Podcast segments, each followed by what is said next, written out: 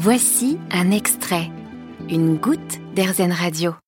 Et si vous pouviez revenir en arrière et choisir différemment, ou que vous aviez la possibilité, là maintenant, de faire un autre choix pour vous, pour le reste de vos jours? C'est la question qu'on se pose aujourd'hui sur RZN Radio avec notre invité Vincent Terrasse. Bonjour. Bonjour. Vous êtes l'auteur du livre Une nouvelle vie devant soi aux éditions Hugo, un livre qui met en avant l'aspect positif du deuxième choix, souvent plus réfléchi, qui nous correspond plus ou au moins qui nous offre une échappatoire. Vous dites choisir, c'est être libre et faire un deuxième choix, c'est challenger cette liberté. C'est-à-dire? Oui, choisir, c'est être libre. La preuve de la liberté, c'est quand même le choix, et inversement. Le choix, c'est l'illustration de la liberté. Ce qui est vrai, c'est que les premiers choix sont souvent dépendants de causes extérieures. Qu'on euh, reproduise un modèle pour se conduire, hein, euh, qu'on reconduise en quelque sorte pour se conduire, ou à l'inverse, euh, qu'on s'oppose pour se poser. Dans les deux cas, c'est dépendre de l'extérieur. Avec le deuxième choix, c'est différent parce qu'entre-temps, un autre acteur en quelque sorte est intervenu, c'est soi-même, soi-même ayant vieilli, ayant changé, et soi-même se regardant avoir choisi. Autrement dit, regardant ses premiers choix et se disant, tiens, pourquoi est-ce que j'ai choisi comme ça et qu'est-ce que je pourrais faire autrement aujourd'hui et comment pourrais-je le faire autrement? Mais ce deuxième choix-là, euh, effectivement, il est peut-être plus indépendant euh, que les premiers choix, mais ce serait peut-être un peu illusoire de penser qu'il est totalement indépendant du monde extérieur. Il est aussi euh, dépendant de ce qui nous entoure, de notre vie à l'instant T, j'imagine. Bien sûr, bien sûr. Ça, en aucun cas, un deuxième choix nous nous fait oublier le monde. Hein. Il n'y a qu'à voir aujourd'hui ce qui se passe euh, malheureusement en Ukraine pour se rendre compte que euh, quand on est bombardé, les deuxièmes choix ne sont pas forcément très libres et pas forcément beaucoup plus libres que les premiers. Ça, c'est certain. Donc, on dépend bien sûr évidemment d'abord du monde extérieur, des gens qui nous entourent, des gens qui nous aiment, de notre métier, de l'endroit où on vit, des conditions dans lesquelles on vit. Ça, c'est certain. Mmh.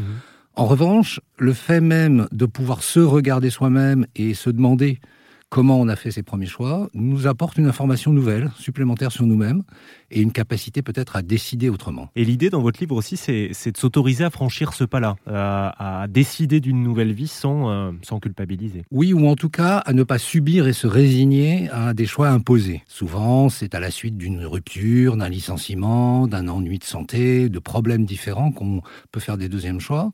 Mais, mais malheureusement, la plupart du temps, on se résigne à ces choix, on les subit plus qu'on décide de les prendre en main, d'y réfléchir et de revenir sur soi-même. Pourquoi ça? Parce qu'on a peur de se tromper peut-être en choisissant. C'est toujours le problème, en effet, vous avez raison. Mhm. Euh, on a toujours peur de ne pas avoir fait le bon choix et on s'en veut toujours à l'idée de faire un mauvais choix, de s'engager dans une nouvelle partie de sa vie sans avoir bien mesuré euh, les conséquences. Le, le, petit Robert dit choisir, c'est prendre de préférence. Donc choisir, c'est prendre le moindre mal, selon vous? Oui, c'est à la fois choisir de préférence par rapport à autre chose, mais on sait aussi que choisir, c'est renoncer. Comme vous le disiez, euh, en effet, renoncer, c'est difficile, parce que ça veut dire c'est se priver d'une possibilité au profit d'une autre.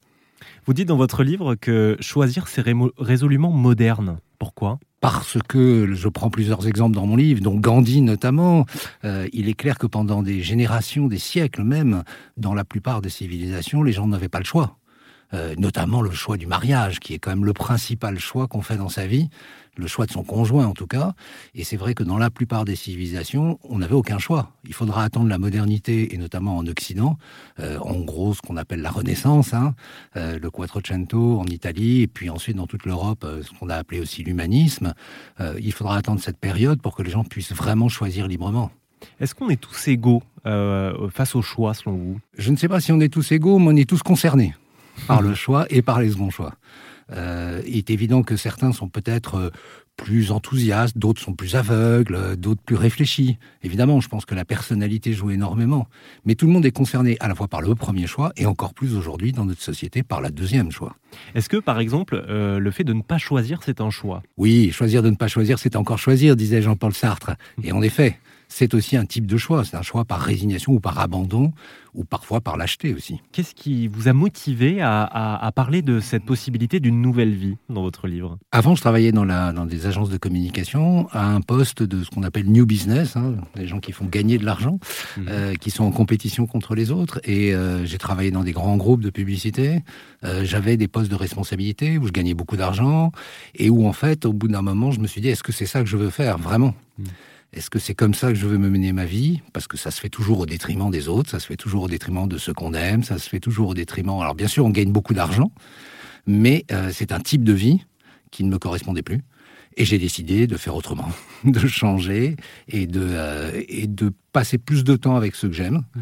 et de mener une vie différente. Est-ce que c'est possible euh, pour tout le monde de, de faire ce deuxième choix-là? Est-ce qu'on a tous cette capacité ou cette possibilité-là dans la vie, selon vous?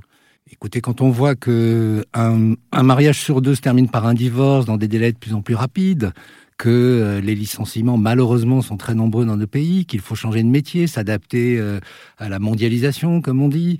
Euh, quand on voit le nombre de gens qui décident de changer aussi de lieu de vie, euh, c'est à croire quand même que beaucoup, beaucoup de gens sont concernés et, euh, et qu'il n'y a pas un privilège de quelques-uns à changer de vie. Alors c'est sûr que quand on est riche, bien portant et qu'on a d'innombrables contacts, un grand réseau, c'est mmh, sûrement plus, facile. Mmh. Est-ce que euh, votre, votre regard sur le, les seconds choix qu'on pourrait faire, ça porte atteinte aux premiers Dans le sens, est-ce que les premiers choix qu'on fait sont forcément contraints? Les premiers choix sont plus contraints que les deuxièmes, ça c'est sûr. Mm. Euh, en même temps, ils sont plus ouverts. Donc c'est le paradoxe des premiers choix. Ils sont plus ouverts parce que les possibilités sont plus grandes. Hein. Plus on est jeune, plus on peut faire des choses, hein, notamment en matière, je ne sais pas, euh, sportive ou si on est musicien. Bon, il est évident que les choix sont très nombreux, euh, mais ils sont plus contraints parce que on n'a pas le recul sur soi-même, on n'a pas la distance à soi-même, qui fait qu'on se regarderait comme un autre et qu'on serait capable de bien évaluer ce qu'on ce qui nous irait ou ce qui pourrait convenir réellement à notre personnalité. C'est quoi l'idée derrière euh, votre livre, le message que vous vouliez faire passer sur cette nouvelle vie possible?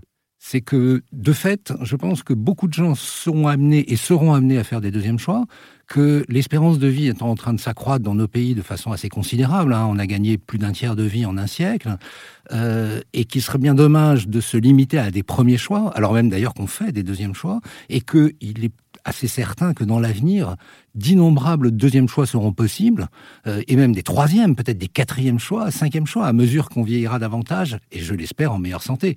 Bref, que c'est une possibilité et une espérance extraordinaire dans la vie. Selon vous, comment est-ce qu'on peut faire le bon choix? Je pense qu'il faut se regarder beaucoup, soi-même, regarder qui on a été, ce qu'on a été, et le faire sans, euh, sans souci ni de trop grande fidélité à soi-même, je pense qu'une des erreurs souvent consisterait à croire qu'on a une nature définitive, permanente, mm. et qu'il faudrait lui rester fidèle. Je pense qu'il faut se regarder lucidement comme un autre et se dire, tiens, euh, est-ce qu'on pourrait faire autre chose autrement? Et vous, quand vous regardez en arrière, vous êtes satisfait de ce deuxième choix? Écoutez, je vous dirai ça à la toute fin. Merci beaucoup, euh, Vincent Terrasse. Merci à vous. Je vous mets toutes les informations sur rzn.fr euh, autour de ce livre, Une nouvelle vie devant soi aux éditions Hugo. Merci beaucoup. Merci. Vous avez aimé ce podcast RZN Vous allez adorer RZN Radio en direct.